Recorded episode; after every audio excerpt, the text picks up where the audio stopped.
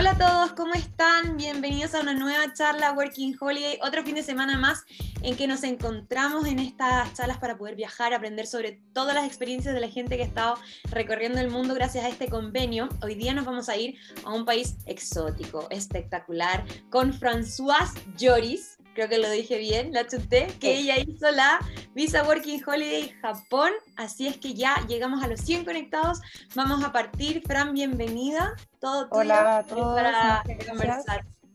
Hola ¿Cómo Connie, estás? gracias por la introducción. Bien, descansando un poquito porque mm, estoy full pega con lo de la pandemia, eh, entonces ahora aprovechando de desconectar un poco para el lunes retomar, así que esta es una buena oportunidad para traer buenos recuerdos en estos momentos de encierro. Sí, necesarios. Sí, la verdad es que se está eh, poniendo un poco compleja la situación en donde vivo yo en Temuco. Hay muchos casos nuevos, así que tenemos en el consultorio donde estoy trabajando mucha, mucha pega. Ujú, ¿no? Pero bien. Bacán. Ya, pues, Fran, entonces partamos con tu experiencia de Working Holiday Japón, que fue la última que tú hiciste. Sí, sí, porque esta es la tercera. La primera fue Australia, Nueva Zelanda después y Japón, que fue entre julio del 2019 y en marzo del 2020. Ahí me tuve que volver un poquito antes. Eh, no voy a hacer spoiler porque ahí en la presentación les voy a contar por qué. Súper. Ya, pues, a ver, ¿por dónde empezar? Japón. Bueno, aquí se ve eh, Japón, en la primera diapositiva eh, es eh, la, bueno, es Japón en japonés, que se dice Nihon. Ujú. Esos son los dos caracteres en kanji, que es uno de los tres alfabetos en japonés, para escribir eh, la palabra Japón. Entonces, eh, Japón es un país muy especial, la verdad, así como modo de introducción. Eh, yo lo visité en primera ocasión cuando terminé la Working Holiday de Australia el año 2017. Sí, el año 2017 estuve un mes viajando por Japón. Había sido un sueño de muchos años ir a Japón porque, bueno, siempre me gustó el anime y todo, así como bien nerd, no lo voy a ocultar. y mi mamá, años atrás, cuando yo era niña, fue a una beca por el gobierno japonés y estuvo tres meses en Japón. Y cuando volvió habló maravillas de Japón y yo quedé así como anonadada y era como, ay, qué ganas de ir. Entonces cuando aprobaron la Working Holiday del 2018 dije, esta es la vida. Así que aproveché y en julio del 2019 emprendí mi viaje a Japón, estaba muy, muy emocionada. Así que les voy a contar un poquito de cómo fue esta experiencia, porque mm, para los que han hecho otras Working Holiday, o esta es su primera, Japón no es un país igual a los otros que tienen Working Holiday como Australia, Nueva Zelanda, que son países mucho más adaptados a recibir extranjeros y están acostumbrados los backpackers. Japón es muy diferente en ese sentido, aparte que la cultura se escapa mucho de lo occidental, así que es toda una experiencia. A ver, entonces, bueno, ahí cuando llegué al aeropuerto, me voy bajando del avión cargada como de queco, llena de mochilas y veo esto y así, ¡ah! Bienvenido a Japón, qué emoción. Era el inicio de un año que me iba a traer muchas sorpresas, así que, bueno, estuve, alcancé a estar ocho meses en Japón porque tuve que volver un poco antes, ahí les voy a contar por qué. Eh, viví en dos ciudades distintas, eh, tuve muchos trabajos diferentes y muchas buenas historias para contarles, así que trataré de resumir lo mejor posible. Bueno, el primer lugar donde viví, bueno, yo llegué obviamente a Tokio, estuve un par de días en Tokio con unos amigos chilenos que conocí por el grupo de Facebook de Working Holiday, pero la verdad de, mi- de las tres experiencias Working Holiday que he tenido, siempre le he hecho un poco el quite a vivir en ciudades grandes. Entonces, eh, a través de una amiga que había hecho un workaway, estos trabajos como a cambio de alojamiento y comida, eh, encontré trabajo en un hostal tradicional japonés, que la dueña era una japonesa que hablaba muy bien inglés, en una zona rural al sur de Nagoya. Nagoya es una ciudad muy grande que está como a medio camino, como justo en la mitad de la isla principal de Japón, a medio, como a medio camino entre Osaka y Tokio. Y ella vivía en una zona rural, como las fotos que aparecen aquí, tú salías a caminar en los alrededores de la casa y tú veías puros campos de arroz. Yo como llegué en julio, que es verano, claro, estaba todo lleno de arroz, ahí por ejemplo ese era, estaba sembrado, pero todavía estaba creciendo, ya tenían como más grandes, entonces era bien interesante como acercarse al Japón rural, porque el Japón rural es muy distinto al Japón de las ciudades grandes. Claro. Entonces estuve trabajando en este hostal, que aquí salen los dueños, eh, Ako-san y su esposo. Ella había estudiado inglés en la universidad y hablaba un inglés muy, muy bueno, entonces para entenderme con ella cero problema. Pero su esposo no hablaba nada de inglés, nada. Entonces era todo un desafío. La verdad me ayudó harto a aprender eh, como japonés más como eh, conversacional con él. Entonces yo de repente le ayudaba un poco con el inglés y él me ayudaba con mi japonés. Así que, ¿Pero tú ya sabías una base de japonés o te fuiste sin nada? Eh, no, igual sabía las bases, porque tantos años viendo anime igual me ayudaron un poco, para que yo voy a mentir, y porque igual yo llevaba ya varios años con Duolingo, varias aplicaciones, como tratando de captar como lo básico, entonces igual me podía comunicar como lo básico en japonés. Así que igual allá aproveché la oportunidad de aprender más, tomé un curso gratuito, en los, porque en la casa de ella, de Akosan, estuve desde julio del 2019 hasta noviembre. Eh, yo en primera instancia me iba a quedar hasta septiembre y ahí no sabía dónde me iba. Pero como me gustó trabajar y vivir con ella, em, decidí quedarme más tiempo. Ahí yo trabajaba, eh, eran cuatro días a la semana, dos horas, no, eran tres horas diarias. Y ella tenía una casa súper grande que estaba llena de, eh, tenía muchas piezas. Entonces, eh, en las piezas, eh, ella arrendaba, uy, perdón, ahí sí. ella arrendaba por Airbnb. Entonces, mi pega era eh, limpiar, cambiar la sábana, etcétera, mantener todo limpio, los baños, etcétera, etcétera. Y a cambio ella me daba alojamiento, yo tenía una pieza privada para mí sola, que es lo más maravilloso cuando uno ha vivido tres working holiday viviendo en, en hostales, se agradece tener una pieza para uno solo. Y aparte los días de trabajo ella me daba la comida, el almuerzo, y me daba comida em, para como prepararme yo desayuno y cena, así arroz ah, a libre demanda. Sí, igual era muy bueno el trato porque yo trabajaba como 10 horas semanales, un poco más, y ella me daba comida los días del trabajo, más arroz ilimitado, pan, huevos, leche, y ella aparte cocinaba conmigo los días de trabajo y me enseñó muchas recetas. Fue muy bacán porque ella le encantaba cocinar y aprendí mucho, mucho de la receta tradicional, como de comida tradicional japonesa, la que comen ellos en el día a día. Así que la verdad mi experiencia con ella fue muy buena. Aparte los japoneses son personas muy amables, son eh, muy cálidos como para recibir extranjeros. Eh, a pesar de que no se manejan mucho con el inglés, les cuesta. Hecho, el, ella, el hecho de que ella hablara inglés era como una cosa muy excepcional. La mayor parte de los japoneses no hablan inglés, pero como sea que lo, que lo puedan hacer, te tratan de ayudar. Entonces es genial, la verdad. Eh, te sientes súper bien recibido.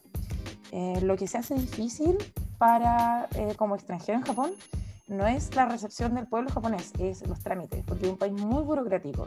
Como que todo es complejo si tú lo comparas con, no sé, con Nueva Zelanda, que tú entras al banco con tu pasaporte y te entregan la cuenta así como ipso facto.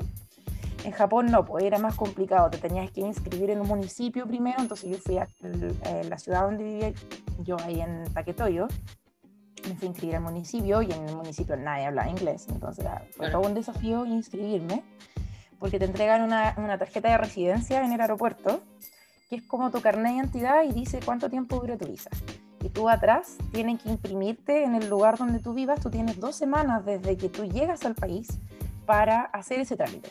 Entonces, Claro, tienes que hacerlo rápido porque tú tienes que pagar el Seguro Nacional de Salud. Eso te lo explica en la embajada cuando tú postulas. Tú tienes que tener el Seguro Nacional de Salud y eso se paga dependiendo del municipio donde tú vivas. Entonces, eh, tienes que hacer ese trámite rápido. Entonces, fui yo al municipio, pero fue un deseo comunicarme con la gente. Sí, Así como pues. Google Traductor y seña y lo poco de ellos que hablaban inglés y, por ejemplo, para abrir la cuenta de banco, algunos bancos te pedían tener contrato de trabajo, otros no, no sé por qué. Y ahí tuve que ir con, la, con ella, con Akosan, que me acompañó al, al, banco más cercano a hacer el trámite, porque a pesar de que era como una cuenta para extranjeros, todas las instrucciones no estaban en inglés, estaban en japonés. Todo en japonés. Todo en japonés, ya no entendía, se tocaba la mano con la cabeza y decía, no entiendo, no entiendo. Obvio. Claro, era como, ¿por qué si se supone que esto está hecho para los extranjeros? ¿Por qué está todo en japonés? No tenía ningún sentido. Entonces, por ejemplo, abrir eso no fue tan fácil y sacar un número de teléfono igual no fue tan simple.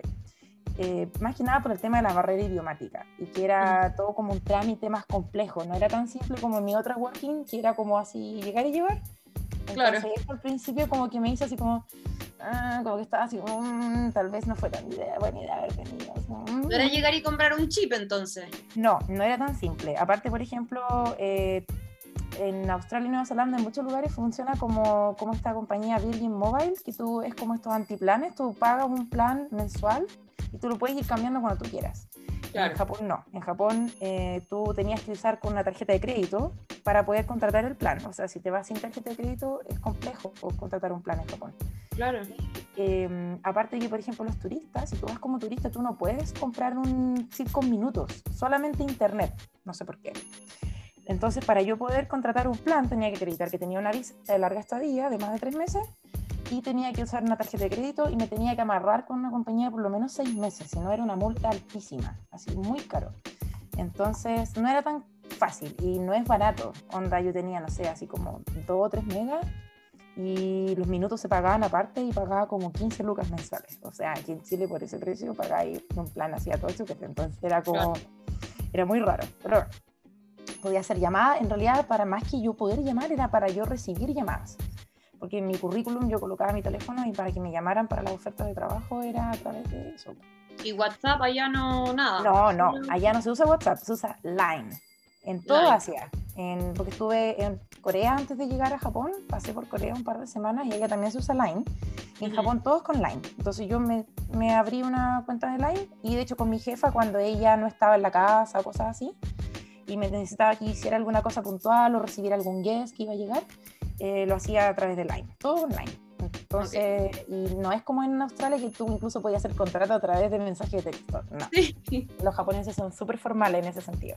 es como una falta de respeto hacer un contrato por todo, hacer una entrevista y tienes que ir así y vestirte bonito. Claro, eso también te iba a preguntar, bueno, quizás más adelante, pero como toda esa formalidad que ellos tienen, porque de repente uno, no sé, puede meter la pata sin saber y perder un trabajo porque no fue vestido a no dijo algo. Mira, igual eh, la cultura de las entrevistas y todo en Japón es muy distinta a los otros países, pero mi experiencia personal no fue tan así porque yo creo que fue un poco de suerte y como de saber dónde buscar. Em, porque otros compañeros, por ejemplo, amigos que estuvieron en otras ciudades de Japón, me decían que hacían contratos a través de otros latinos, entonces eso lo hacía un poco más fácil. Ahora, los que han trabajado en empresas japonesas como tal, no sabría decirte bien cómo funciona, pero por ejemplo, mi primer trabajo, aparte del de, de trabajar a media jornada por alojamiento y comida, y ya eso ya tenía cubierto esa parte, necesitaba buscar un trabajo para generar plata. Entonces, eh, mi idea cuando yo llegué a Japón, porque sabía que los japoneses no hablaban mucho inglés, era trabajar como profe de inglés. Porque como yo ya hablaba bien inglés después de haber estado en Australia y Nueva Zelanda, quise aprovechar eso por eso. El tema es que eh, la industria del aprender inglés en Japón es todo un negocio. Y no es tan fácil si tú provienes de un país que no es, eh, que no seas nativo. Sí. Entonces, claro, por ejemplo, si tú vienes de Estados Unidos, de, no sé, Inglaterra, Australia, la oferta es así, en bandeja. Puedes enseñar en colegios incluso. Pero si tú eres un extranjero no, que habla bien inglés fluido, pero que no sea em, nativo, claro, en Japón hay muchas escuelas que se llaman Eikaiwa, como lo anoté acá, que Eikaiwa significa como escuela de conversación en japonés. Eh, no, es como la abreviatura de escuela de conversación en inglés, en japonés. La palabra es como para, eh, como para representar ese tipo de escuela. Entonces, hay muchas escuelas que ofrecen después de como after school eh, clases de inglés y la mayor parte son como más enfocados al tema como conversacional. Eso, lo descubrí cuando llegué allá. Y em, cuando llegué me uní a un grupo de Facebook que era de como de extranjeros viviendo en Nagoya. Y justo ahí, bueno, mi experiencia en general en los networking, los grupos de Facebook salvan mucho. Mucho, mucho, la cagó. Siempre lo decimos y la gente lo mira a huevo, pero de verdad que busquen en Facebook comunidades latinas, del país que sea. Sí, exactamente. Los grupos de backpacker, por ejemplo, en Nueva Zelanda, casi todas las pegas que tuve fueron a través de grupos de Facebook, porque incluso los mismos locales que buscan gente que sean mochileros para trabajar conocen estos grupos y van a buscar gente a estos mismos grupos porque saben que ahí están reunidos todos los mochileros y, y que andan gente buscando pega, entonces ellos mismos recurren a esos grupos para buscar trabajadores. Entonces, lo mismo en, en Japón. Entonces yo me unía así como un grupo de expatriados, expats en Nagoya. Y ahí justo este chico, em, que era el profesor, como el coordinador de esta escuela de, inglés donde yo trabajé, estaban buscando un profesor de inglés. Y empecé a mirar así como los requisitos y todo, y era como que calzaba con mi perfil así perfecto. Porque ellos necesitaban a alguien a media jornada para solo un par de horas por semana, pagaban súper bien, porque lo que es la enseñanza de idiomas en Japón es muy bien pagado. O sea, yo ganaba eh, en esta escuela 3.000 yenes la hora, considerando que el sueldo mínimo en Japón son 1.000 yenes la hora, era el equivalente como a 17.000 pesos la hora. Entonces yo trabajaba muy pocas horas a la semana, pero con eso sobrevivía súper bien. Claro. aparte que en Japón se da mucho que los empleadores te paguen el transporte para tu ir al trabajo. Eso es muy común. Y de hecho lo descubrí porque otros amigos en otras ciudades me decían que a ellos también les pagaban el transporte. Yo pensé que era porque yo vivía en una zona un poco rural y tenía que viajar a la ciudad y eso me tomaba como un poco más de una hora. Entonces ellos me pagaban así como, acá en Chile creo que no existe, en Santiago, yo como soy de Temuco, no tengo idea. Eh, estos como tickets eh, para el mes de tren. Entonces ellos me compraban como un abono para el mes completo que cubría el trayecto entre mi casa y la escuela. Entre. Entonces yo me podía mover libremente entre esos dos, entre todas las estaciones que estuvieran entre medio de esos dos puntos. y eso ellos me lo pagaban. claro, te cubrían transporte, ya tenías donde vivir y comida en el fondo. Exactamente. Entonces, porque el, el transporte en Japón es muy caro porque se paga por trayecto. Todo es por trayecto. O sea, si tú vas en metro, en este caso yo tomaba como trenes rurales, por decirlo así. Todo es por trayecto. Por cada cierta cantidad de estaciones que tú avanzas, te cobran más. Entonces, por ejemplo, el trayecto de mi casa a la escuela de inglés era mi sueldo de una hora de clases. Eran yeah. 3.000 yenes para ir y volver. Era muy caro. Entonces ellos me compraban el abono mensual y yo con eso me movía y aparte me permitía ir a la ciudad porque la, la estación central de Nagoya me quedaba de pasada para ir a la escuela. Entonces yo con ese mismo abono podía ir a Nagoya cuando quisiera, como a pasear. Entonces era súper bueno. Y ellos me pagaban mi sueldo neto más el, el, abono de transporte. Entonces ellos me daban la plata y yo lo compraba todos los meses. Así que era un súper buen deal, la verdad, no hay que decir, muy bueno. Y bueno, esta escuela eh, yo hacía clases, bueno, aquí tengo clases con algunos más que nada con los niños, porque los adultos eran como medio reacios a tomarse fotos. Eran como súper, los japoneses son muy tímidos. Entonces, con mis alumnos de adultos, no como que les pregunté un par de veces si querían tomarse una foto grupal y como que, mm, así como que no insistí mucho, la verdad. Entonces, eh, yo enseñaba, hacía entre 6 a 7 horas semanales de clases y tenía varios grupos. Por ejemplo, este era como, este era el hijo del dueño de la escuela. Y, oh, era un era un cabro chico muy tincado. La verdad es que esa era mi clase más difícil porque mantenerlo sentado una hora era un desafío. Claro. era un parto, porque él como que no estaba ni ahí con el tema de aprender inglés, como que le daba lo mismo, entonces Se quería ir. aprender era un desafío grande. Entonces tenía que ingeniármelas todas las semanas hay muchos, muchas páginas en inglés para con, así como con, ay, ¿cuál es la palabra en español? Como recursos, perdón, resource, recursos para enseñar inglés a niños, como profesores, como para profesores de inglés como segunda lengua. Entonces yo ahí sacaba actividades cuestiones, imprimía, etcétera. En la misma escuela llevaba el pendrive, imprimía todo y con eso sacaba como ideas para enseñarle a los niños mayormente. Y los adultos era bastante más sencillo porque ocupábamos unos libros guía, que la misma escuela era como institucional, y ocupábamos los libros de ayuda, o sea, como guía, y eran, había un grupo que eran cuatro adultos, como de edad media, entre 40 y 50 años, que eran eh, para conversación, así solo conversación, y era genial. Yo lo pasaba súper bien con ellos porque había uno que era grupo intermedio y podía conversar cosas más complejas con ellos, entonces hablábamos de noticias de Japón, opinión, cosas que ellos opinaban de la contingencia, por ejemplo, Japón cuando yo estaba allá subió el, el impuesto como el IVA de un 8 a un 10%, que suena súper poco, pero los japoneses pagan mucho más impuestos que nosotros, así como de tu sueldo. Yo pagaba mucho impuesto, porque el impuesto a los extranjeros de corta estadía es un 25%. Wow. Sí, pero esta empresa específicamente no me lo cobraba, no sé por qué. La verdad es que el tema de los taxes en Japón era súper bugueado, perdonando la expresión. Porque de hecho yo le preguntaba a este chico, que era mi jefe, que era muy tela, eh, que lo hablaba súper bien inglés y todo, y es como, ¿cómo funcionan los impuestos aquí? ¿Me puede explicar? Me hizo, la verdad, ni siquiera yo lo logré Así que, eh, por ejemplo, cuando trabajé acá, no pagaba mucho tax, pero en otros trabajos que tuve, sí, llegué a pagar 25% de mi sueldo, era ouch, pero bueno, era lo que había. Así que... Eh, entonces conversábamos de cosas de contingencia y yo les preguntaba su opinión sobre cómo funcionaba la sociedad, etc. Entonces era bien entretenido. Así que esa era como mi pega. Yo trabajé en esa escuela desde agosto hasta noviembre. Eh, claro, viajaba, iba tres días a la semana, como dos horas diarias. Algunos días una hora más, a veces algún alumno no confirmaba la hora, entonces, em, y no iba. Yo clase hecha era clase pagada, independiente de que yo fuera, si el alumno no llegaba, a mí no me pagaban. Pero, pero igual en general nunca eran menos de seis horas a la semana. Así que igual eran buena, era buena plata porque con eso yo, como no gastaba en, en pasaje, y casi no gastaba en comida, tenía como para sobrevivir.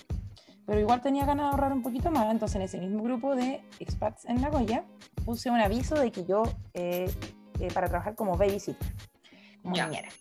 Entonces trabajé, aquí tengo dos de las pegas que hice como babysitter, porque hice muchas, pero este en específico era un niñito muy amoroso, Jasper. Yo hasta el día de hoy hablo con su mamá que tenía dos años y su mamá era de Indonesia y el papá era australiano, no, miento, kiwi, era neozelandés y él era piloto de una empresa japonesa de aviones. Ahora, dato, dato curioso, Nagoya desde principios del siglo XX se perfiló como una ciudad netamente industrial, porque ahí están, de hecho, las fábricas de la Toyota, Mitsubishi, etcétera, están todos ahí. Oh, se nos fue la Connie. ¡Ah! ¡Connie! Ya, creo que seguiré mientras tanto. no sé qué pasó con la moderadora, desapareció. Ah, yo estoy acá, habla Enrique. Ah, ya, muy bien. Aquí ah. estoy, murió mi internet. ¿Qué pasó con la Connie? Me fue la Connie. Ya. Mi internet murió, pero aquí estoy. Ups, sí, ya, muy bien, bacán. Eh, bueno, la cosa es que este, esta pareja, ella estaba esperando guaguita, estaba así como en el octavo mes de embarazo, entonces yo la ayudaba a cuidar al enano, eh, mientras ella después cuando tuvo su guagua estaba pendiente de la bebé chiquitita, la recién nacida. Y, ella me pagaba porque ahí eran todos acuerdos como extra, todo así como fuera de los libros, por decirlo así, en negro. Como sin boleta en el fondo. Claro, sin boleta. Eh, la verdad, ni idea cómo se podía boletear en Japón. No me preguntes porque no tengo la menor idea cómo funciona. Creo que gente que trabajó haciendo Uber Eats, esas cosas, lo maneja mejor, pero yo no tengo idea. Ella me pagaba 1.500 yenes la hora más el transporte. Eso era como un acuerdo en general del tema del transporte. Entonces yo iba así como a demanda en realidad teníamos dos días fijos a la semana que yo iba como dos o tres horas, eh, porque él iba al jardín infantil, pero no todos los días.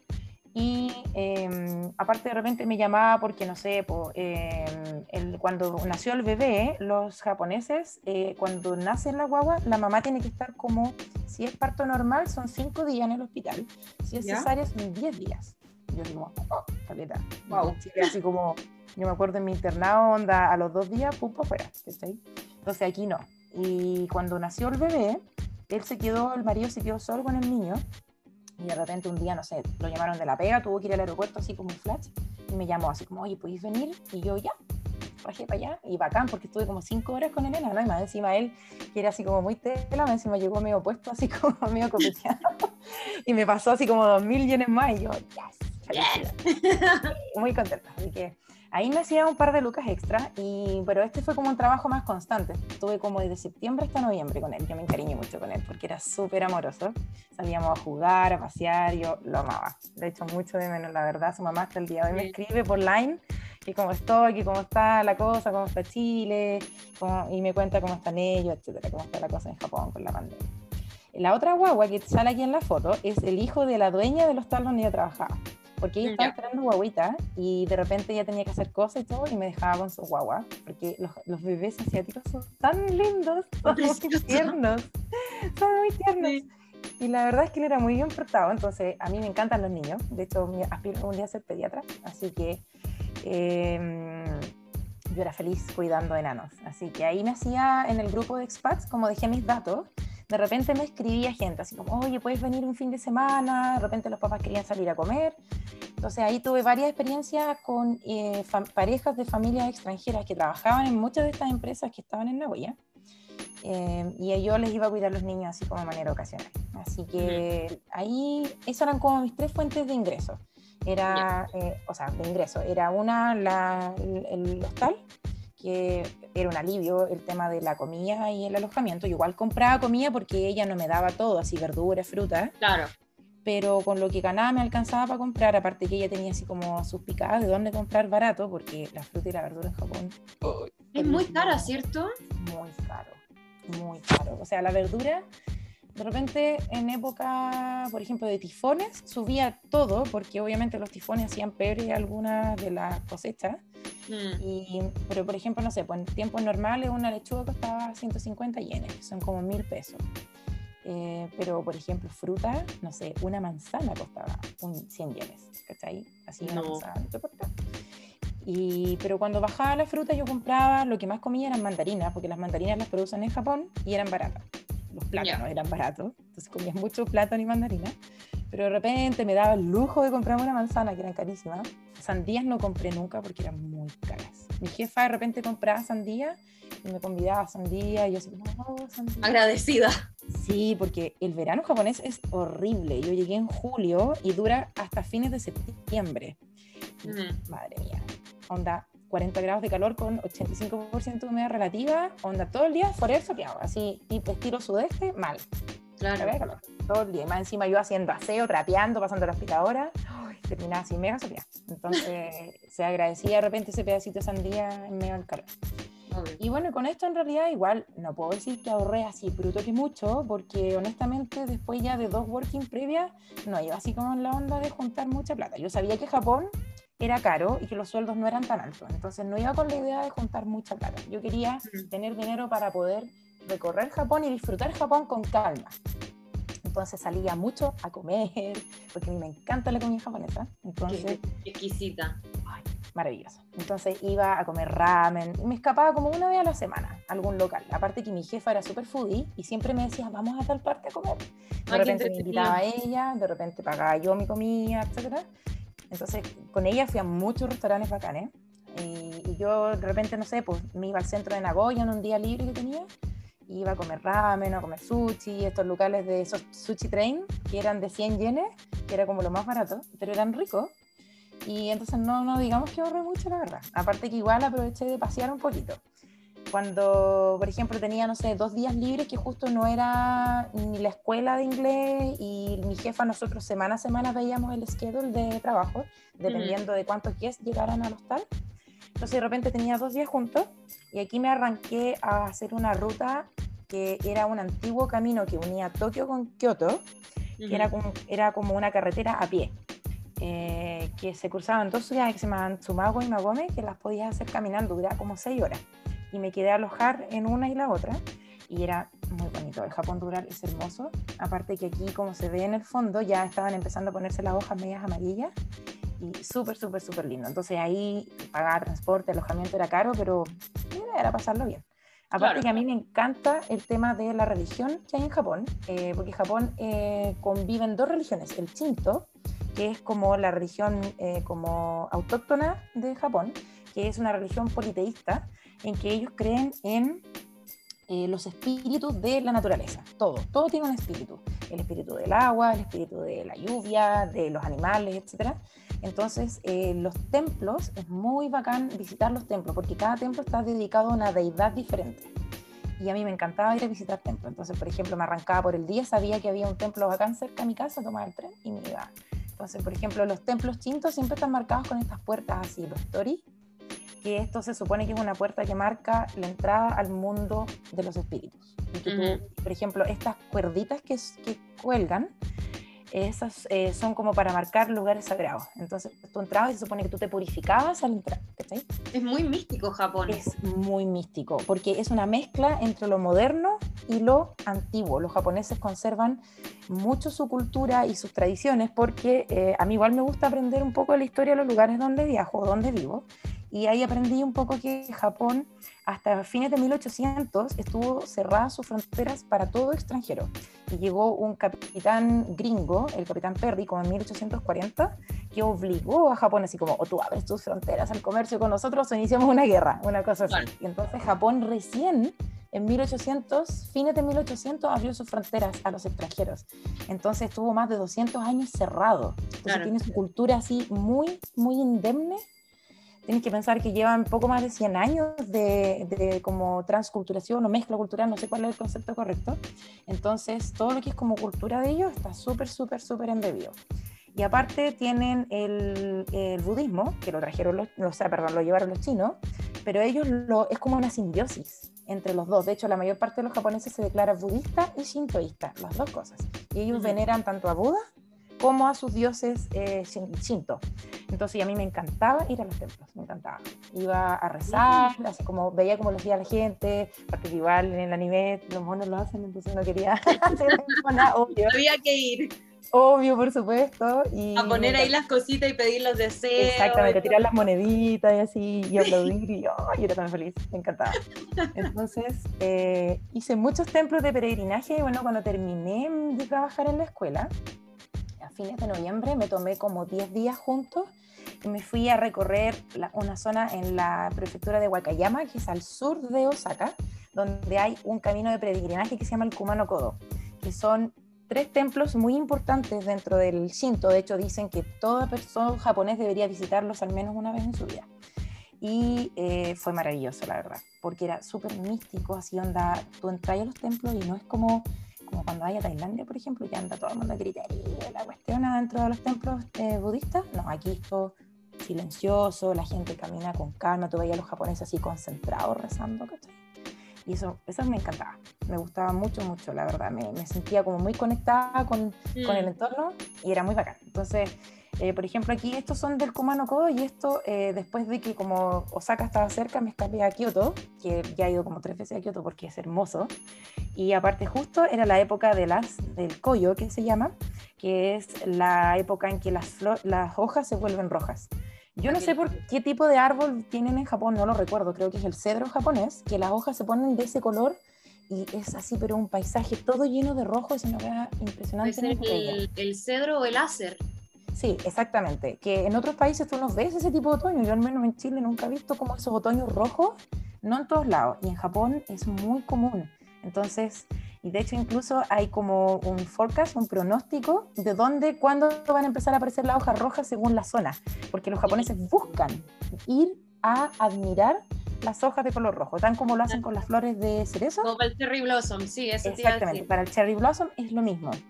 El cherry blossom es mucho más popular, obvio, pero la gente se, junta en los parques a admirar los, los árboles en, en, rojo. Y aparte que todos los paisajes se ven mucho más bonitos con, con la hoja en rojo.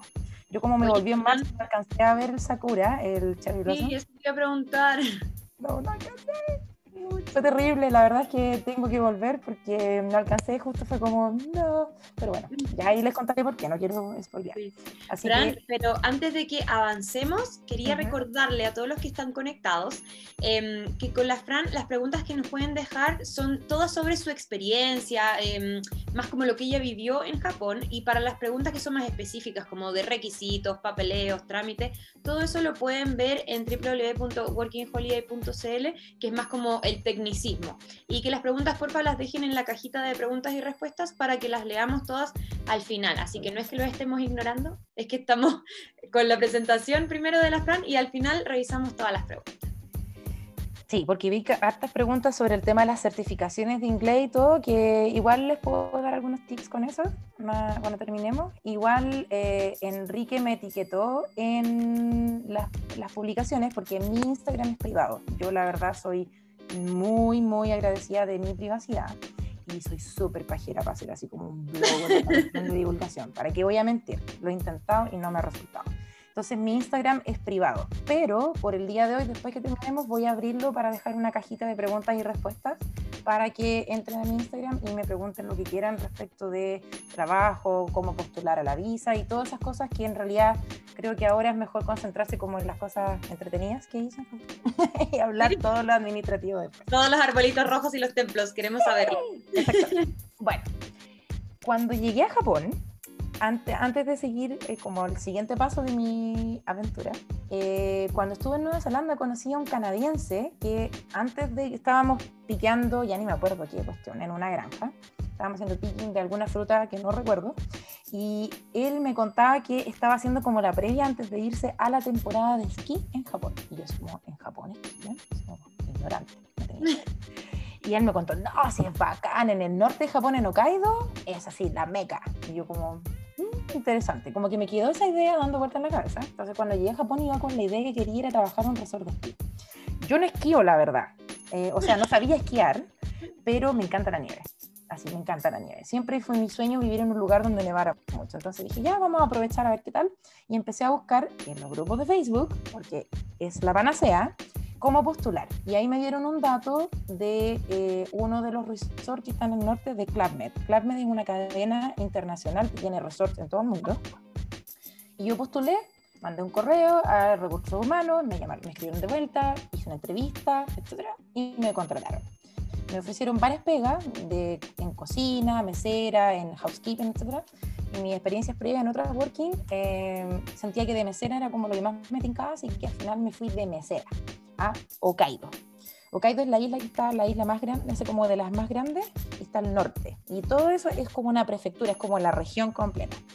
La verdad es que no alcancé a recorrer mucho porque tuve un retorno un poco abrupto. Ahí van a ver por qué.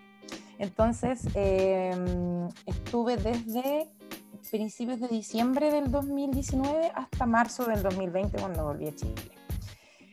Y bueno, el resort era un resort enorme, era para como mil personas.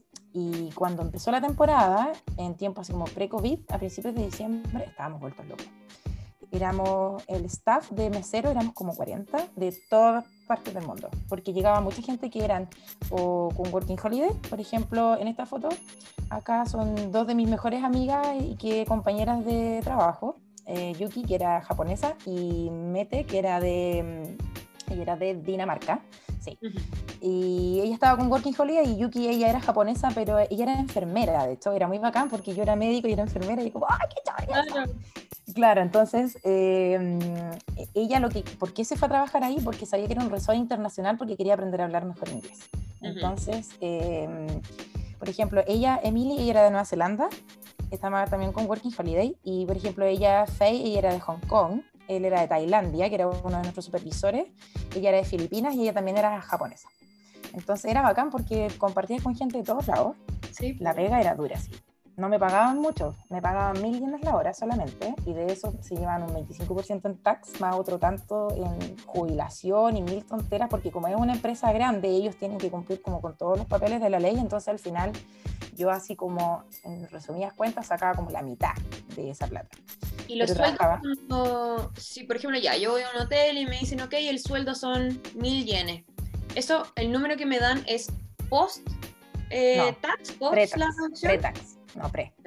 Y ellos nunca tienen tan claro cuánto es lo que tú vas a ganar. Igual allá te dicen como, eh, porque yo mi contrato dice que yo iba a trabajar eh, cinco días a la semana, ocho horas diarias. 5 por 8, 40, claro, 40 horas semanales. Y que por 40 horas semanales ellos me pagaban aproximadamente 160 mil yenes. Y de eso yo quedaba así como bruto para mí, perdón, líquido para mí, eran como entre 90 y 100 mil, para que se hagan una idea. Era casi la mitad de mi sueldo en puro tax y cuestión administrativa. Era horrible. Wow. El tema es que hay mucha gente que le pasó porque no es como en Nueva Zelanda y en Australia que tenemos como tax diferenciado por ser mochilero, en Japón no. Lamentablemente, si tú trabajas en estas empresas grandes, te sacan una tajada grande de tax y que en realidad creo que tú no puedes recuperar. Por ejemplo, una, yo pagaba como 20 mil o 15 mil yenes mensuales de, ese resort en eh, pensión, que era obligatorio pagar el tema de la pensión, así como cotizar para la AFP, y yo tenía que trabajar más de seis meses para poder recuperar eso. Y yo mi contrato era por cuatro meses, así que eso no voy a ver ni un banco de vuelta. Nunca existió, nunca existió. No, no, pero yo, ojo, ¿ah? yo me fui sabiendo eso. Yo sabía que eso iba a pasar, pero yo quería vivir la experiencia de trabajar en un resort. Entonces, la verdad es que eh, considerando que ellos te daban alojamiento y comida prácticamente a precio huevo, esos 90 mil eran como chachín para mi, para mi bolsillo, que no es menor. 90 mil yenes son como 600 mil pesos. O sea, Ujú. ahorrar 600 lucas no es menor. Claro. Entonces, igual era un buen. Era, estaba bien. Podría ganar más, por ejemplo, la escuela de inglés ganaba casi lo mismo haciendo la mitad de la pega, pero quería vivir la experiencia, así que Pero no no, me arrepiento para nada. No, fue entretenido. Entonces, y yo ahí en todas estas fotos chocha con nieve, feliz. Me Me encanta. Claro, tenía dos días libres a la semana, pero en el papel, porque en diciembre trabajamos muchas horas extra. Porque, uno, el resort era muy popular, tanto en extranjeros como en los mismos japoneses. Estaba lleno hasta reventar, a reventar. Entonces trabajábamos mucho. Yo me compré en Malasia, cuando iba hacia Japón, tuve un rato en el sudeste y en Malasia me compré uno de estos relojes como smartwatch eh, Ujú. chino, un Xiaomi, que contaba los pasos. Hubo días que caminé 15.000, 20.000 pasos. En promedio yo caminaba 10 kilómetros diarios en el resort como mesera. Era tanto lo que me paseaba, porque este era, no era con menú, era un buffet. Entonces tú ibas a recoger los platos. Y, por ejemplo, los chinos, ay, Son súper sucios, desordenados, sacaban un millón de platos y se comían la mitad y dejarles con las mesas. Entonces, uy, nos daban tanta pega, la verdad es que todos los odiábamos un poquito. O sea, no era como, no es por ser así como eh, estigmatizar a un pueblo, pero generalmente los turistas chinos eran muy desordenados, muy, Sí. muy desordenados. Entonces era como, ¡ay, era un dolor de cabeza! Un poco. Entonces trabajé ese mes de diciembre, pebre, así hecha pebre trabajando. Entonces mis días libres era como, salía como a caminar un poco a los alrededores, a disfrutar la nieve. Y bueno, el resort, la gracia es que como estaba un centro de esquí, obviamente, te daban el pase de esquí para la temporada completa gratis, lo cual era bacán, porque solo el pase de esquí costaba 100 millones. Entonces Pero era- tú no esquiabas. ¿O aprendiste? no, no, pero calmado, calmado, por eso. Entonces, por ejemplo, aquí en esta foto de acá, estoy en una de las clases que esta me la tomó un amigo que era Ah, instructor. Hice, hice muy buenas migas con los instructores de esquí y ellos me dijeron que me podía, podía inscribirme en las clases gratis, que nadie me iba a poner pelos. Entonces yo dije, esta es la mía, porque me conseguí esquí, me conseguí botas, etcétera, y me compré por Amazon en Japón, compré ropa de esquí y, y salí a esquiar, pero no fue desde el principio, decir, como yo creo que como de principios de enero, cuando ya bajó un poco, como, como que se, se estabilizó un poco el tema de la pega, ya tenía los dos días libres porque al principio trabajaba seis días a la semana, o a veces trabajé, no sé, 10 días de corrido sin día libre porque estábamos tan atochados. Más encima hubo un brote de influenza en el resort. Yo, de hecho, caí, estuve tres días en cama con 38 de fiebre, muriendo. Ahora que, me lo, ahora que lo pienso, considerando la cantidad de turistas chinos y que el COVID supuestamente partió en Sí, noviembre, hasta el día de hoy me cuestiono si eso fue influenza o fue COVID. Honestamente no lo sé. Porque igual a todos cuando nos enfermábamos nos llevaban al médico y nos hacían el test rápido, así como lo mismo de la PCR de la nariz, pero para influenza y varios dieron positivo. A mí no me salió positivo, pero yo me sentía a morir, mal, con fiebre y todo, entonces digo, habrá sido COVID, capaz. Capaz. Sobreviviente. Sobrevivientes, puede ser. Entonces teníamos mucha pega para cubrir a la gente que estaba enferma.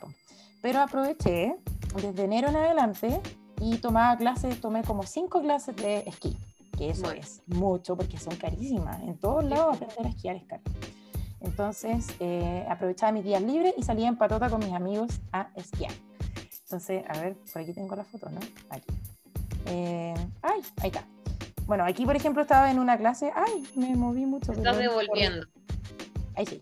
Me, en una clase, por ejemplo, acá estaba en la punta de la montaña, después de subir del andarivel, y primero empecé como con las pistas básicas, después la intermedia, iba como avión. La verdad es que aprendí caleta y me quedó gustando mucho, lo pasaba súper bien. Me juntaba con mis amigos, íbamos a esquiar en patota, nos poníamos de acuerdo los días libres, y había como restaurantes en medio de las pistas que tú podías parar en una pista y ir a tomarte un café o un, un sándwich, etc. Entonces, la verdad, yo lo pasaba chacho. Ujú. Bueno, en nuestro tiempo libre hice muchos amigos, carreteamos careta. Um, Perdón, pero estaba en mi etapa del duckface, no sé por qué. Entonces saco un duckface en todas las fotos. Como No que sé. eso pasa mucho cuando uno se va. Es o la foto con el beso o saltando. No sé por qué. Sí, no sé por qué me dio como lo del duckface, salgo en muchas fotos y un- no sé, ahora que las veo y como, ¿qué me dio? Sí. Me pasa igual. Veo mis fotos de Nueva Zelanda y es como, ¿qué le pasa a esa galla? Yo decía, Como, guau, weá, como, ¿qué? Entonces, claro, aquí por ejemplo, los, algunos de los instructores y de los, del staff vivían fuera del resort, porque nosotros vivíamos en un edificio que era solo para el staff. Em, que eso estaba así como yo me demoraba dos minutos caminando a llegar a la pega. Era lo mejor. Pero ellos vivían como a 10 minutos en un pueblito que estaba cerca. Entonces, algunos días yo me iba con ellos en el bus de acercamiento y que tenía libre y me quedaba a dormir con ellos y iba a carretear. Entonces lo pasaba muy bien, la verdad. Aquí hacíamos patota con, por ejemplo, ellos eran todos instructores. Ella era, una, era como una guía turístico y ella era compañera mía de meseros. Lo pasábamos chacho, la verdad. O, por ejemplo, nos juntábamos en las piezas de los otros comprábamos copete por Amazon, porque ahí estábamos en medio de la nada, ¿cachai? Entonces comprar copete no era una opción. Compramos copete por Amazon y puta, una que otra caña, lo pasé muy bien, la verdad. Y muchos, muchos amigos en el resort que hasta el día de hoy hablo con ellos y los he hecho mucho de menos. Sobre todo mis amigas. ¿Aquí en qué mes de tu, de tu viaje estábamos ya? Esto ya estamos abarcando de diciembre a marzo. Ya. Y bueno, eh, ¿por qué me volví antes a Chile? Porque un día, que si mal no recuerdo fue el 3 de marzo, salí a esquiar con un amigo instructor, pues él me quería ayudar así como a mejorar mi técnica. Yo ya iba en las pistas de intermedio, de hecho mmm, bajé una pista esa misma mañana así como para precalentar mientras él tomaba desayuno y nos juntamos. Me tiré una pista así, ay, que encendía abajo porque la nieve estaba súper rica y yo así, ay, el clima estaba bacán, y yo ya, así con todo el power. Ya, pues me junto con mi amigo, subimos a Andarivel y íbamos a bajar la misma pista. Y yo no sé qué me pasó. Perdí el equilibrio, no sé, me desconcentré un segundo. Perdí el equilibrio y cometí el garrafal error. Para los que quieren, o probablemente me van a decir que es verdad, que cuando tú te pierdes el equilibrio, la idea es que tú te caigas hacia la pendiente, porque te arrastras por la pendiente para abajo y puedes amortiguar mejor. Y yo me fui de espaldas y caí como un saco de papas un saco de papas. Rodé por la pista, volé y aterricé arriba de este hombro y me lo fracturé. Ahí estoy en la enfermería del resort, post porrazo. Ahí ¿Qué dolor? Estaba, hiperdopada, por eso tengo esa cara de felicidad, porque me dolió mucho, la verdad. O sea, yo como buena médico, así como me tocaba, decía, no, no, ¿qué pasó? Así como que me senté en la pista después que dejé de rodar, mi amigo bajó, me dijo, ¿estáis bien? Y yo, que me duele mucho el brazo, no me puedo mover. Entonces yo dije, pensé primero que me había dislocado el hombro y yo dije, hoy sería el mejor escenario porque te lo vuelven a poner y chao, que hay tiquitaca, no Una cosa poca. Una cosa poca, duele, pero una cosa poca. Y ya, pues me, me llevaron a la enfermería, me pusieron un cabestrillo y yo ahí ya estaba media dopada porque antes de eso lloraba de dolor, ¿para qué voy a mentir? Así como, oh, bueno, el frío y todo, me dolió mucho. Entonces, Em, me llevaron al hospital y me tomaron la radiografía. Y yo, así como después de la radiografía, ni siquiera esperé, así como, déjenme ver mi radiografía. Y ahí aparecía el tajo. Y yo, no, por la chucha, no. Ya, en ese momento, como que se me vino el mundo encima un poco, como que dije, ya, aquí caí. Porque ya sabía que no iba a poder seguir, pues, ¿cachai? Onda, porque... ¿No podías seguir trabajando? Po? No, en absoluto, para nada. Y más encima, hay paréntesis, que esta parte me olvidé de contarla. Eh, el tema del corona llegó a Japón a fines de enero, porque el, cómo se empezó a esparcir el coronavirus por el mundo fue en el año nuevo chino, a fines de enero, principios de febrero, porque mucha gente viaja fuera de China en el año nuevo chino de vacaciones. Entonces, eh, a Japón empezaron a llegar los primeros casos los primeros días de febrero. Entonces, eh, como Hokkaido es un destino invernal muy popular, en Hokkaido había así, pero fue como un, un, brote así, como que se fue muy para arriba. Entonces nosotros en el resort nos tenían básicamente encerrados. un momento que ya no nos dejaban salir así como a los lugares aledaños, solo al, a esquiar y como a una tienda que había en un resort cercano y sería. Porque antes podíamos en nuestros días libres ir a Sapporo, que estaba cerca, a la ciudad grande, o ir a otros lados, etc. No, prohibido por el tema del COVID. Entonces yo llevaba encerrada como un mes en el resort, ya estaba medio tostada, así todo febrero encerrado prácticamente. Entonces, eh, igual ya así como cuando me caí, dije, puta, ya me voy a tener que ir para Chile, pero ya acá me voy a deshacer del tema del COVID. Ignorante yo, ilusa yo, porque yo de verdad pensé que esta weá no iba a salir de Asia, como pasó con el SARS en el año 2003 pero bueno, la cosa es que me caí y vio la radiografía. De hecho, llamé a una amiga que estaba en Australia y lloré un rato, así como, weón, me caí, no, no, porque tengo que asumir que me voy a tener que ir. Porque esa, estuve una semana más en el resort, en cama, porque onda me daba hipo y me dolía. Tosía y me dolía, estornudaba y me dolía. ¿Cachai? Y mis compañeras, por ejemplo, ella que aparece aquí en la foto, eh, la Miyu, me salvó la vida, porque ella fue un amor conmigo, me ayudó a bañarme, me ayudó a vestirme, porque yo no podía hacer nada sola, nada. ella me hacía las trenzas, porque la, primer, la primera noche dormí con el pelo suelto y después era así una maraña imposible. Entonces me dije, Y no te podías peinar ni sola. Nada, nada, porque estaba el brazo completamente inmovilizado porque la fractura fue súper arriba. Hubiese sido de muñeca, muerte la risa, pero era aquí. Entonces era como, mucho dolor la primera semana, así dopada en medicamentos para el dolor. Y ya, pues, conversé en el resort. El resort, ellos me habían ofrecido desde un principio un allowance de 50 mil yenes para pagar los pasajes para moverme hacia el resort. Y como yo estaba en Japón, porque llega mucha gente afuera a trabajar, 50 mil yenes eran como 350 lucas. Entonces, yo con ese allowance, más un poco de mi ahorro, compré un pasaje para irme a vuelta a Chile. Me dio la vuelta el tonto así, más larga que 8 para un pasaje barato. Me fui vía Qatar fueron como 43 horas, llegué con el foto así, Y más encima con el cabestrillo, Me compré un cabestrillo que, que, me afirmaba el brazo así como en, al cuerpo para no moverlo y en realidad el viaje no fue tan traumático de ese sentido. Pero yo iba urgida por la cuestión del COVID porque sabía que mientras más aeropuertos pasáis, más te expones. Claro. Yo llegué a Chile a hacer cuarentena y toda la cuestión y bueno, después de eso no salí más.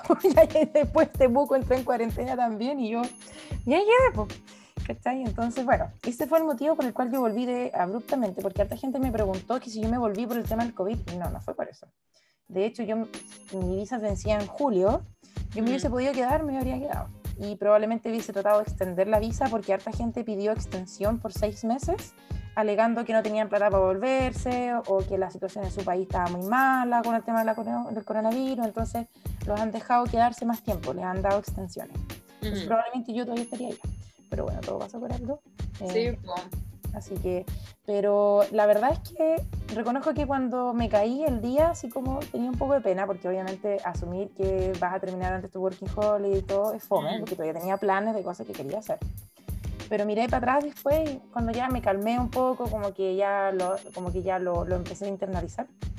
Y dije, la verdad es que siento que he disfrutado mi working a Sí. el tiempo que tuve lo disfruté así a full entonces me fui, me vine tranquila, me vine contenta, con la ganas de volver, obviamente, a recorrer lo que me faltó, porque teníamos planes que mi mamá nos fuera a ver. Onda, ella quería volver a Japón después de 20 años y recorrer juntas y todo, y eso no se pudo. Bueno, de todas maneras, con el corona ni siquiera había, podríamos haber ido, ni siquiera, no, eso no se habría podido tampoco. Así que creo que fue como el best case scenario eh, porque pude volver a Chile, retomar mi trabajo como médico, ahí dando la guerra en la primera línea.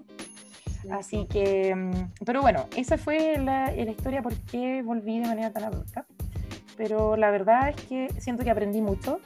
Eh, ahí dice arigato, gracias, De hecho, aprendí un poco con el curso que tomé, que no lo puse mucho aquí porque, mm, eh, como por tema de tiempo pero tomé un curso en japonés mientras vivía en Nagoya, eh, que era un curso como especialmente para extranjeros, que me costó como 3.000 yenes, y era todos los sábados. Igual hubo días que no pude ir por temas de pega, por el hostal, claro. y, pero aprendí mucho. Yo igual ya sabía un poco de antes, sabía leer algunas cosas, pero ponte tú, en los commutes que hacía hacia la pega, estudiaba los caracteres, entonces ya puedo leer los dos alfabetos básicos y algunos kanji, que son los alfabetos chinos más complejos me puedo comunicar a nivel conversacional básico, creo que me puedo dar a entender.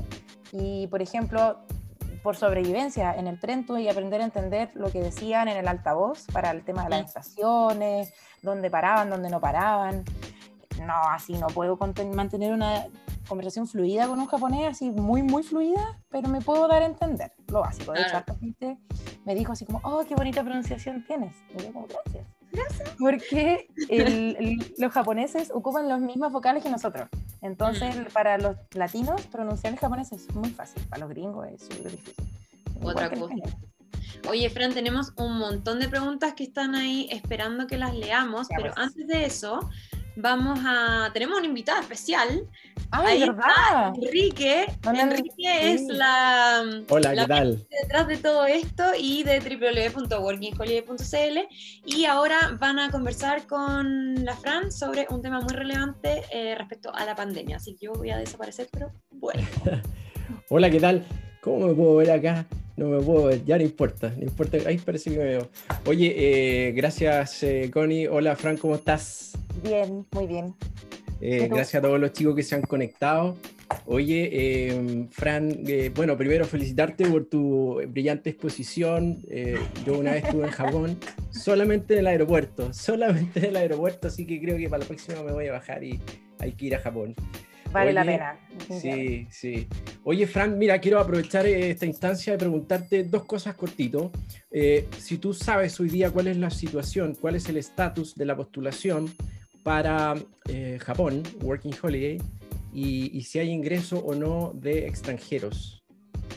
A ver, em, según los medios japoneses. Ah, perdón. Perdón, y, de inmediato, ¿cuál es tu opinión del punto de vista que tú eres una profesional del área, ¿cierto? Eres médico. ¿Cuál es tu opinión en relación a.? Eh, porque hay una pregunta que yo recibo todos los días: que si yo sé cuándo se van a eh, abrir las fronteras, cuándo van a poder postular.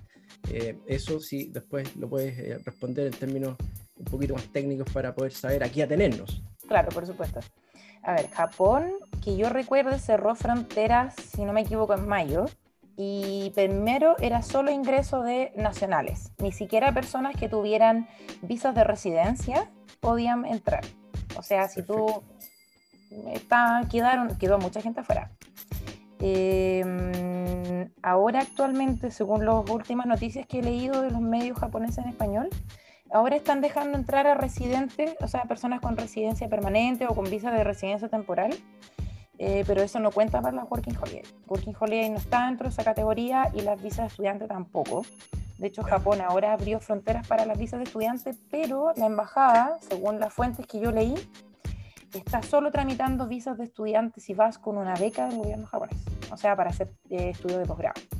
Entonces, ahora la verdad, ingreso de turistas o working holiday, cero. Cerrado hasta nuevo aviso.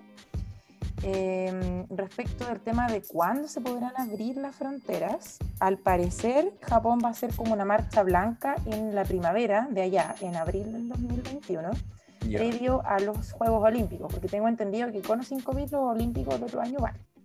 Ya. Entonces, ahora, ¿Cuándo se podrá volver a postular a la Working Holiday? La verdad es que no se sabe. Porque mm, yo creo que hasta que no haya una vacuna, y ojo que la vacuna tampoco es la panacea, o sea, en el sentido que no sabemos cuánto tiempo inmunidad, en teoría la vacuna tiene que darte una inmunidad relativamente prolongada, lo más probable es que terminemos vacunándonos contra el COVID como lo hacemos con la influenza, o sea, todos los años. Todos los años. Eh, claro. Em, todavía no se sabe cuándo va a haber una vacuna que sea efectiva. Se, se cree que el primer semestre del próximo año, primer trimestre, perdón, del próximo año, y tienen que pensar que tampoco no todo el mundo se va a poder inmunizar al tiro. O sea, primero los grupos de riesgo, los adultos mayores, personas crónicas, trabajadores de la salud. Exacto. Eh, van primero en primera línea y después va el resto de gente de menos riesgo. Entonces no, la OMS cree que incluso algunas personas podrían no acceder a la vacuna hasta el 2022. Entonces, eh, ¿cuándo ya se podrá viajar? Yo creo por lo menos a Japón pudiera ser abril del próximo año, pudiera ser. Yo estoy hablando en términos tentativos, según lo que sale en los medios, pero para, eh, para turistas, Working Holiday, me imagino que cabrán ese mismo saco. Pero el gobierno está como tentativamente pensando hacerlo en esa fecha, ahora de que aquí que lo concreten, no lo sé. Claro, básicamente hay que esperar y, y lo que en el fondo el día que encuentre una vacuna se pueda producir en masa y se pueda distribuir también, porque la logística de distribución es una cuestión que no sé si tú manejas esa, ese, ese, tiempo. Es complejo, no es tan simple, y aparte que las vacunas tienen que estar eh, conservadas en ciertos medios, para que, porque depende del tipo de vacuna, si son virus inactivados o son eh, vacunas recombinantes. Es tiempo. Ahí ya es mucho más complejo, tienen que ir conservadas en cierto medio, entonces los transportes no son simples. Exacto. Eh, no, es tan, no es así como un pinchazo, no es tan tan fácil el tema. Es, y aparte que el récord de producción de una vacuna, si mal no recuerdo, así como en términos de rapidez, fue la del ébola que se demoraron cinco años. Entonces, producir una vacuna en un año y medio va a ser así, pero un récord de la ciencia, Claro. Va a ser así como va a quedar en los libros. Básicamente estar tranquilo, esperar y, y Armarse de paciencia, nomás. Todos los holguitas y holguitos marinos como yo tenemos que armarnos de paciencia. Nada que hacer. Bueno, oye, muchas gracias por tu respuesta porque es importante que la gente sepa todo eso, controlen su ansiedad. Yo creo que todos quieren viajar y todos queremos volver a, a, cómo vivíamos antes. Claro. ¿Mm? Pero hay que armarse de paciencia nomás. Aparte que no sabemos cuándo vamos a volver a esa vida normal, comillas. Si es que va a eh, volver a ser normal. Probablemente no. Yo creo que igual es una, así como personalmente, una buena oportunidad para plantearnos de nuevo algunas cosas pero así como retomar lo más normal, no, no sabemos. Claro. Oye, muchas gracias. Eh, la Connie por allí para que vayamos dando respuesta a. Connie. Gracias, Connie. gracias a ti. Ya, yo estaba por mientras revisando las preguntas, así es que vamos a ir viendo. Gracias, Fran. No, gracias a ti. Ya, Fran, entonces, en tu experiencia, ¿son o no son trabajólicos los japoneses? Ay, sí, mucho. sí. El tema es que los extranjeros, ellos saben que nosotros venimos de otra cultura en términos del trabajo, entonces no se nos exige tanto, honestamente. Aparte que yo creo que tú puedes regular a tu forma cuánto tú quieres trabajar. Eh, pero claro, Japón es caro, si encuentras un buen trabajo y la sabes hacer, entre comillas, em, probablemente no vas a tener que trabajar tanto para poder sobrevivir, pero o cuánto quieras ahorrar, es súper relativo, pero de que son trabajólicos, sí, la cultura del trabajo es súper fuerte. Pero ahí uno, la gracia es que ellos no te exigen que tú te pongas al día con eso y tú puedes regular tus tiempos como tú lo quieras. Muchos también quieren saber eh, si solamente buscaste los trabajos por Facebook o tenías otros datos y si te pedían algún requisito antes de poder postular. A ver, eh, haciendo memoria de los trabajos que tuve fueron todos por Facebook, la verdad. El único trabajo que fue por un dato fue el del hostal, eh, porque una amiga de Australia, una amiga que conocí en Australia, fue a hacer un workaway, y ella tenía cuenta workaway, fue a hacer un workaway donde está misma señora y me acordaba yo que, y le pregunté y ella me dio los datos de contacto de ella y me contacté por ella, con ella fuera del tema workaway, entonces, pero el resto fue todo a través de Facebook. Igual amigos que estuvieron allá, hartos encontraron trabajo, por ejemplo, en la fábrica, etcétera. Igual a través de grupos de Facebook que hay muchos latinos que hacen como intermediarios para ayudarlos a encontrar ese tipo de pega. Ya, perfecto. Em, también preguntan mucho por plata. ¿Con cuánta plata te fuiste y con cuánta plata volviste? ¿Con cuánto me fui? A ver, yo recomiendo eh, no irse con menos de uno o dos millones de pesos. ¿Por qué? Yo de hecho los primeros meses igual las vi un poco negras, porque eh, en Japón se paga por mes, igual que en Chile. No como en Australia y New Zealand que se paga por semana. Entonces allá te era mucho más fácil, yo estaba acostumbrada a este sistema y lo extraño mucho. Porque, no sé, pues yo empecé a trabajar así remunerado eh, en agosto, o sea, llevaba tres semanas en Japón y encontré trabajo, relativamente rápido, y me pagaron mi primer sueldo a finales de agosto. Entonces yo tuve que sobrevivir con mi plata dos meses y escaleta. Entonces me fui creo que con, creo que gasté como, o sea, considerando el hecho de que yo el primer mes entré al tiro a trabajar a cambio de alojamiento y comida. Entonces yo alojamiento no gasté, no gastaba, tomamos eso en consideración y yo creo que me eché como un millón. Ya. Entonces yo no les recomiendo ir con la plata justa porque lo van a pasar mal caro. O sea, comer, ponte tú ir a un restaurante a comer, no es tan caro, si sabes cómo elegir, pero el alojamiento es muy caro, el transporte es muy, muy caro. Entonces yo, si no quieren pasar malos ratos o ver las negras, yo no los recomiendo que se vayan con las lucas así muy justitas, onda irse con 300 lucas, no lo recomiendo para nada. Volví con, bueno, considerando el hecho que igual se me fue un buen monto de dinero con el tema del pasaje de vuelta, que fue, lo compré así como con cinco días de anticipación, lo cual no lo hizo muy barato. Eh, creo que había ahorrado como, como 250 mil yenes, un poco más, y esos son como 2 millones de pesos. Igual me faltaba más pega en el resort, yo tenía presupuestado ahorrar en total unos 3 millones de pesos, más o menos por ahí. Ya, perfecto. Pero sí, me volví como con dos mil dólares americanos, porque los cambié y me los traje en dólares al final, porque aquí el bien vale nada. Entonces eh, me los traje en dólares y me traje dos mil dólares americanos. ¿Y te sentías segura siendo mujer allá y estando sola, preguntan? Sí, totalmente. O sea, así como miedo de que alguien te haga algo. Mira, los japoneses son un poco pervertidos, a veces como su fama. Yo no tuve malas experiencias así como agarrones o cuestiones en el... No, ha pasado. Yo sé que la cultura eh, es un poco de esa onda, mm. pero sí, por ejemplo, la seguridad en términos de salir a la calle tarde y todo, nada. O sea, yo me acuerdo un día que perdí el último tren para volver a mi casa desde el centro de La Joya y me quedé dando vueltas por las calles como estaba haciendo hora para, para, el último tren y después me fui a estos manga café que tienen así como suelo acolchado y dormí, que, para los gamers, así dormí en el piso. Eh, me quedé dando vueltas como hasta las 2, 3 de la mañana, sola caminando por la calle y nada, no, tú no te sentís inseguro con nada. No, pero por ejemplo, los trenes tienen carros para mujeres por el tema del acoso. Yo no mm. me pasó, la verdad, no, nunca tuve problemas. Sí considero que vivir como mujer en Japón es un poco complejo eh, para el tema como ciertas libertades, por ejemplo, comprar anticonceptivos es un hueveo y es súper caro.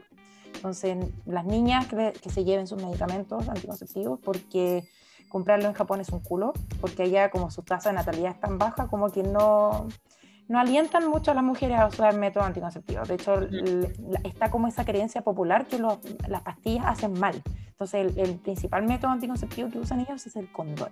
Por eso tienen tasas de, de VIH muy, muy bajas por lo mismo, porque se, el gobierno como que estimuló mucho el uso del preservativo y los preservativos eran muy baratos, por lo que me acuerdo que sapeaba de repente en la, en la farmacia y, pero de repente ser mujer es como porque es una sociedad un poco machista, pero así de malas experiencias mías, aparte del cacho del anticonceptivo, no. Rani, ¿le recomendarías a alguien que no sabe nada, nada, nada de japonés y poco de inglés que fuera para allá?